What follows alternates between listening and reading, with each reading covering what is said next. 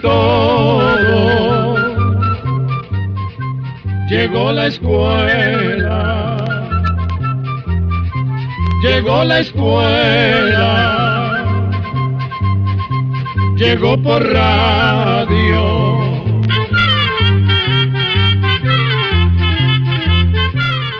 Cuando se acumulan años, se acumulan vivencias, experiencias, amigos, como el caso de este espacio que ya tiene 56 años y gran cantidad de amigos en toda Centroamérica. Amigos, un abrazo cordial, bienvenidos al programa Oigamos la respuesta, el espacio del Instituto Centroamericano de Extensión de la Cultura, el ICQ, con nuestro lema, comprender lo comprensible es un derecho humano. Muchas gracias por la amable atención que nos prestan.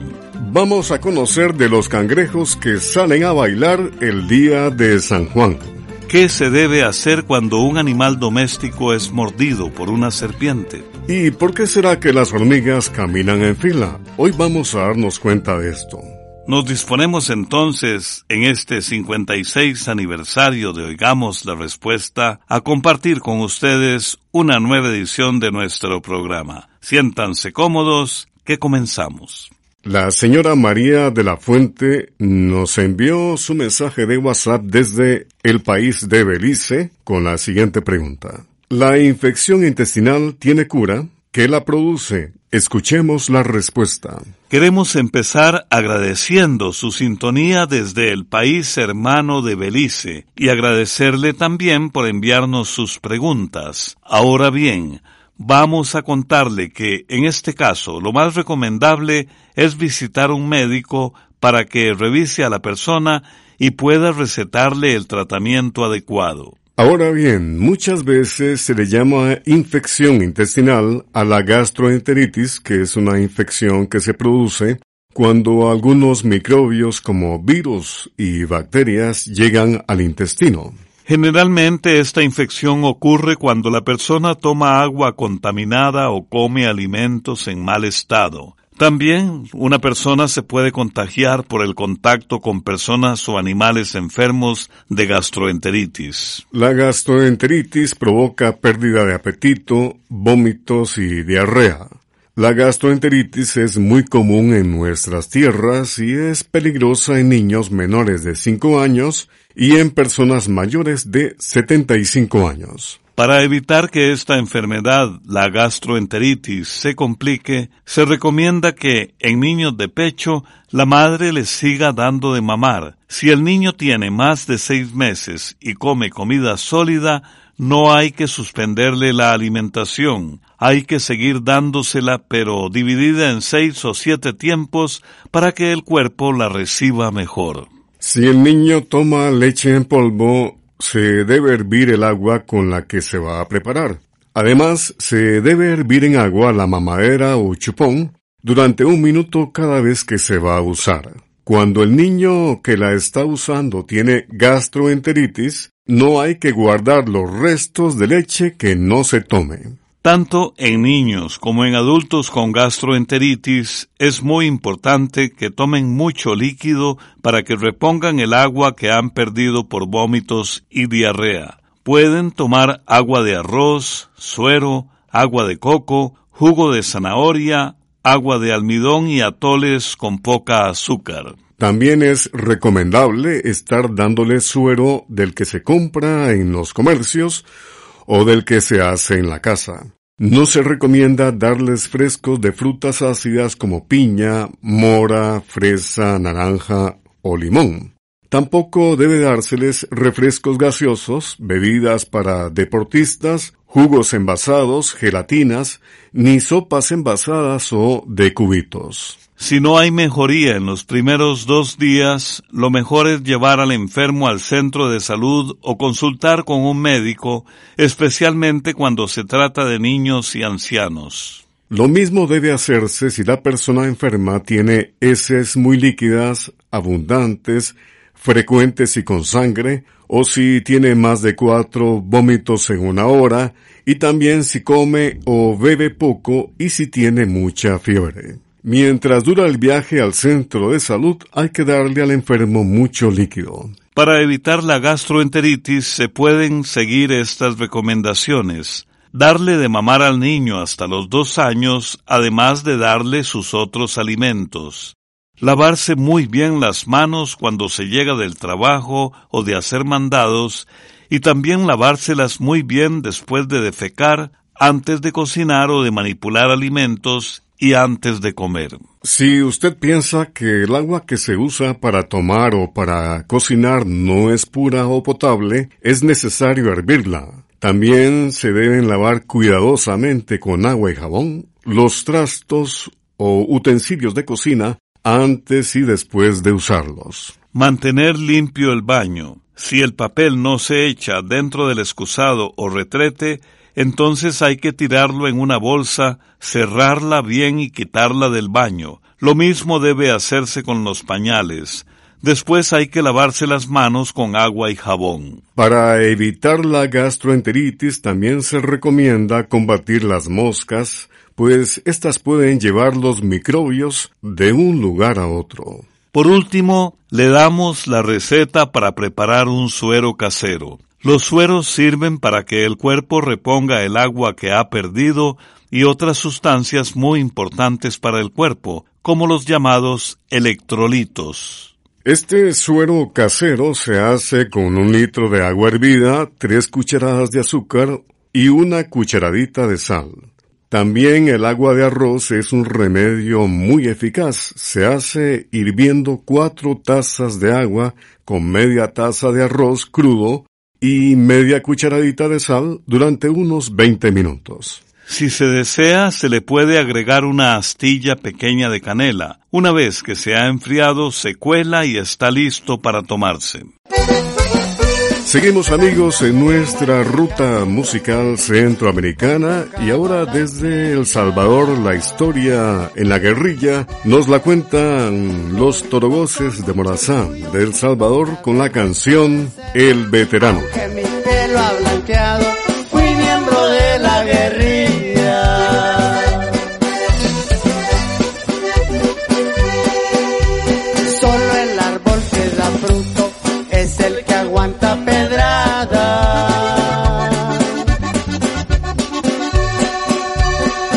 Y la fuerza del gobierno andaban muy asustadas al escuchar el avance de la gente organizada.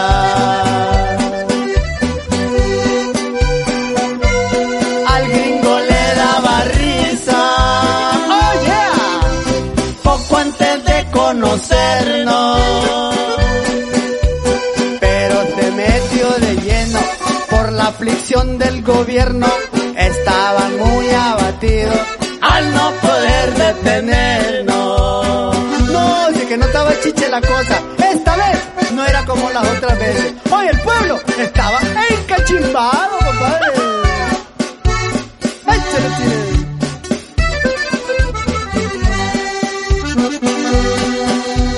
Con Rafael habla y Juan Ramón Sánchez Reyes.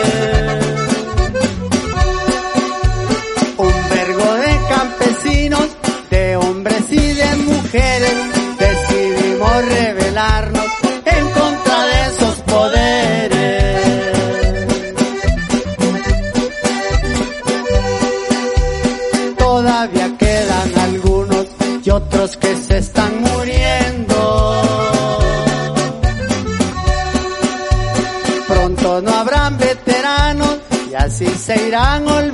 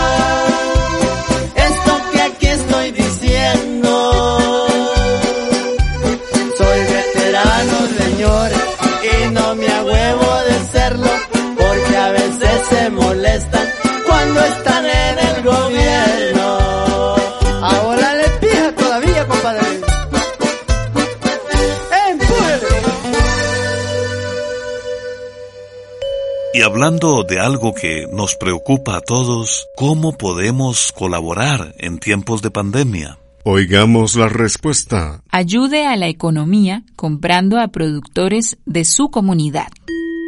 También nos puede contactar al correo electrónico isq.org o encuéntrenos en Facebook como Oigamos la Respuesta. Y aquí tenemos la pregunta de la niña Nayeli Rodríguez Naranjo, quien desde Pérez Celedón, en Costa Rica, nos pregunta. Quiero saber por qué las hormigas caminan en fila. Escuchemos la respuesta. Antes de contestar su pregunta, permítanos decirle a la niña Nayeli Rodríguez que nos llena de alegría recibir mensajes de niños o jóvenes que se interesan por comprender los misterios de la naturaleza. Nos alegra porque son ustedes jóvenes observadores y sensibles que aprecian las maravillas del mundo que les rodea. Y sabemos que muchos de estos jóvenes llegan a convertirse en grandes defensores de la naturaleza, algo que es sumamente importante si queremos conservar para el futuro toda la riqueza que hay en nuestra querida tierra. En cuanto a su pregunta, le diremos que las hormigas caminan en fila porque van siguiendo el rastro de olor que dejan las otras hormigas del hormiguero. Resulta que las hormigas tienen unas glandulitas donde producen una sustancia química olorosa que van dejando en el suelo cuando caminan y que las otras hormigas siguen cuando van caminando en fila. Algo muy curioso es que las hormigas de cada hormiguero producen un olor diferente y esto les sirve para saber que van siguiendo el rastro correcto y para reconocerse entre ellas. Las hormigas son animales muy organizados que trabajan en equipo. Cuando requieren comida, por ejemplo, del hormiguero sale una hormiga exploradora que va con una misión especial la de encontrar alimento para todas las demás hormigas. Cuando encuentra la comida, la hormiga exploradora rápidamente se devuelve al hormiguero y mientras va de regreso, va presionando su panza contra el suelo y va dejando el rastro de olor propio de su hormiguero, Gracias a esto, las hormigas de su hormiguero van a ser capaces de encontrar el alimento. Así, cuando la exploradora llega a avisar de su descubrimiento, las otras hormigas salen a traer el alimento siguiendo el rastro de olor que ha dejado su compañera. Cuando dos hormigas se encuentran, se tocan las antenas como saludándose, pero en realidad lo que hacen es comunicarse ese olor especial que las identifica. Como cada hormiguero tiene su territorio, el olor les permite saber si se trata de una de sus compañeras de hormiguero o si es una extraña a la que hay que combatir. Oigamos la respuesta, el espacio que ya cumplió 56 años. Quisiera hacerles una pregunta. ¿Qué se puede hacer cuando las vacas, ovejas o cualquier otro animal es mordido por alguna serpiente? ¿Qué hacer en caso de que no llegue asistencia veterinaria? Gracias por su respuesta. Es la pregunta de la señorita Claudia López que nos ha hecho desde Quexaltenango, en Guatemala. Escuchemos la respuesta. Las serpientes que muerden al ganado y a los otros animales domésticos por lo general son venenosas y esto pone en riesgo la vida del animal. Lo que se debe hacer en estos casos es llevar al animal cuanto antes donde un veterinario para que le inyecte un suero antiofídico. Y para que el animal se salve, ese suero debe ponerse en las primeras horas después de haber sido mordido. El suero se llama Polivet ICP. Se aplica intravenoso y generalmente se ponen tres ampollas de este suero, Polivet ICP.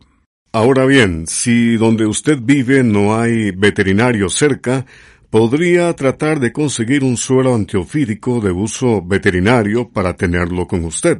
Ese suero que se usa en animales generalmente se puede comprar en los lugares donde se venden productos veterinarios o para animales en general. Si no tienen, puede pedirles a los encargados del negocio que se lo consigan y que le indiquen cómo ponerlo.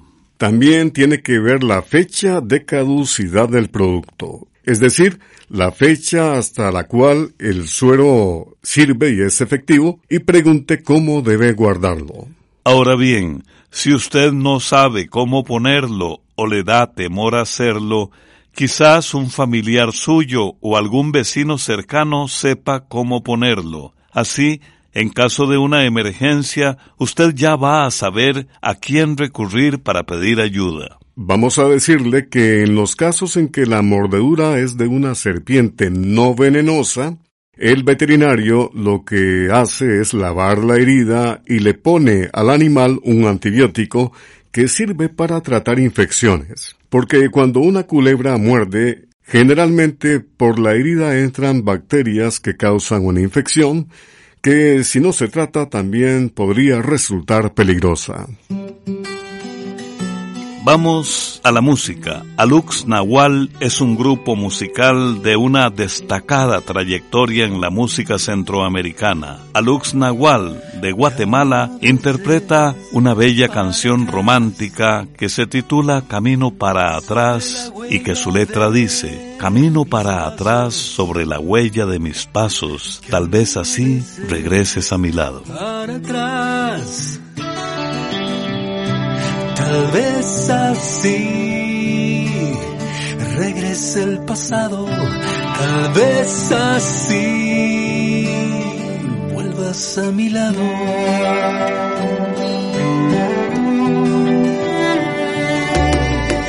Mis pies se niegan a aprender, la inercia los lleva al enseñarles al revés. Tal vez así regrese el pasado, tal vez así vuelvas a mi lado. Las hojas brincan a los árboles, las gotas de lluvia despegan como cohetes. Tropiezo siempre con todo aquel que no comprende por qué yo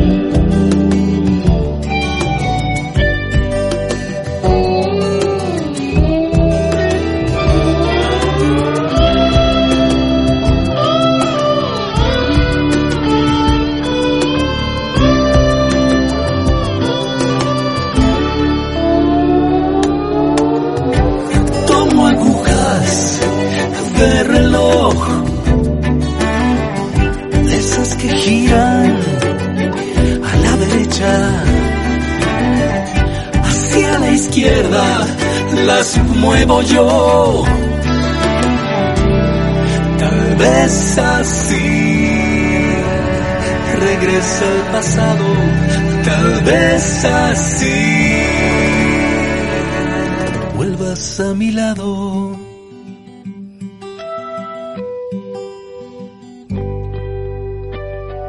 Y hablando de algo que nos preocupa a todos, ¿cómo podemos colaborar en tiempos de pandemia? Oigamos la respuesta. No comparta noticias falsas. Infórmese con fuentes confiables y si tiene alguna duda, consulte con nosotros, que con mucho gusto le buscaremos la respuesta. También puede contactarnos a través de un mensaje de WhatsApp al teléfono código de área 506, número 8485 5453. Continuamos con ustedes. Aquí está otra consulta de una amiga oyente que nos ha escrito desde Nicaragua, y dice así.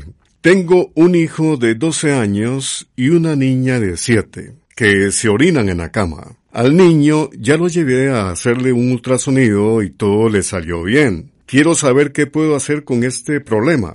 Escuchemos la respuesta. Cuando los niños se orinan en la cama mientras duermen, estando ya grandes, es porque padecen de una condición llamada enuresis. Este es un problema bastante común que puede tener muchas causas. La mayoría de las causas son de origen psicológico o emocional, pero también puede deberse a padecimientos físicos. Entre las causas emocionales hay una gran variedad de temores y de inseguridades. Por ejemplo, el traslado de la familia a un nuevo ambiente, un divorcio, la pérdida de un ser querido o el nacimiento de un nuevo hermanito.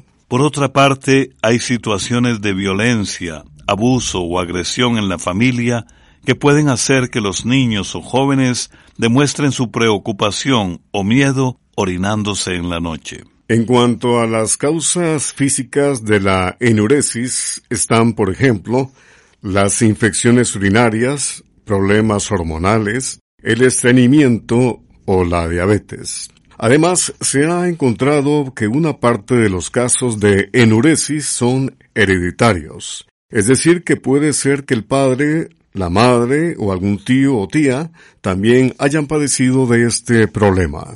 Algo muy importante es que no comente este problema de sus hijos con amigos o vecinos, porque con esto solo se logrará que se anden burlando de ellos. Los niños que se orinan en la cama no lo hacen por gusto y este problema los hace sentirse avergonzados y mortificados. Por esta razón, es muy importante tener paciencia con ellos. No hay que pegarles ni maltratarlos, pues el castigo no ayuda en nada, más bien puede agravar el problema.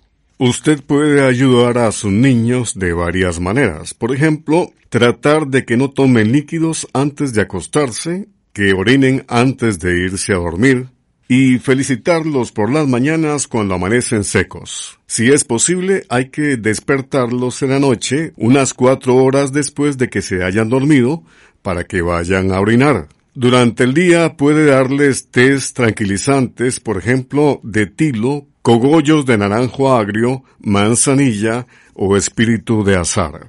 Ahora bien, si el niño no deja de orinarse con estos consejos, es importante que el padre y la madre busquen ayuda de un psicólogo en un hospital. Este profesional va a conversar con los niños y ayudará a saber las posibles causas y las soluciones al problema.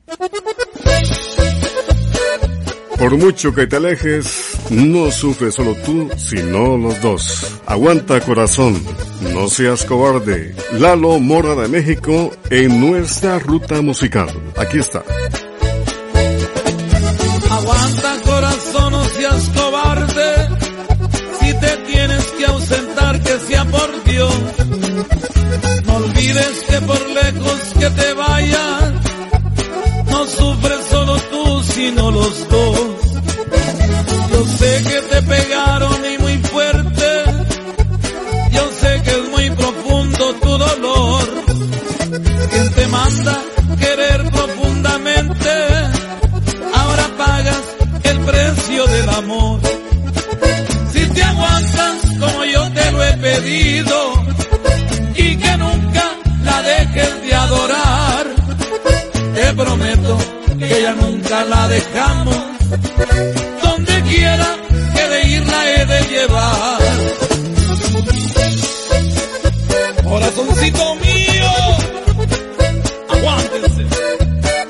Un día la volveremos a ver.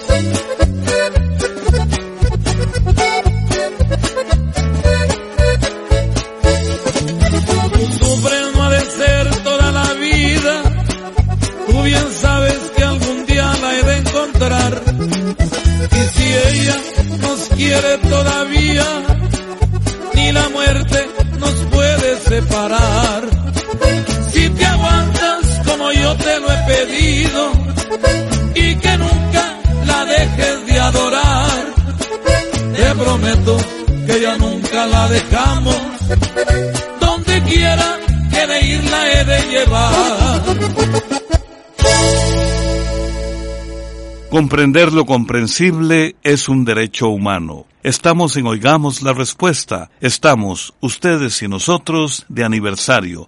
56 años compartiendo nuestro programa. Decía mi abuelita que el día de San Juan los cangrejos salen a bailar. ¿Eso es cierto?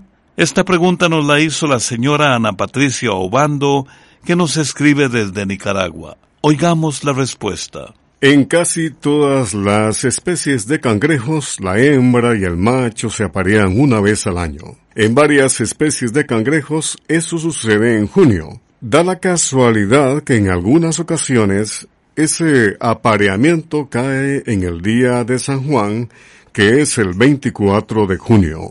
Resulta que antes de aparearse, los cangrejos macho hacen una serie de movimientos para atraer a la hembra. Uno de esos movimientos consiste en levantar las tenazas. Esto es parte natural de su apareamiento y por eso la gente dice que en el día de San Juan los cangrejos salen a bailar. Al despedirnos amigos, un proverbio japonés muy ligado a la realidad. Estudiando lo pasado, se aprende lo nuevo. Programa de Control 28. Y así llegamos al final del programa del día de hoy. Los esperamos mañana en este su programa Oigamos la Respuesta. Mándenos sus preguntas al apartado 2948-1000 San José, Costa Rica.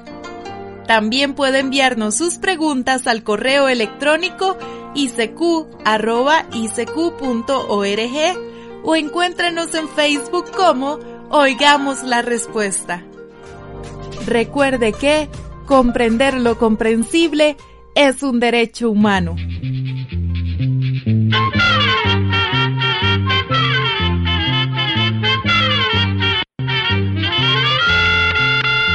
el momento de despedirnos. Se va a la escuela, se va cantando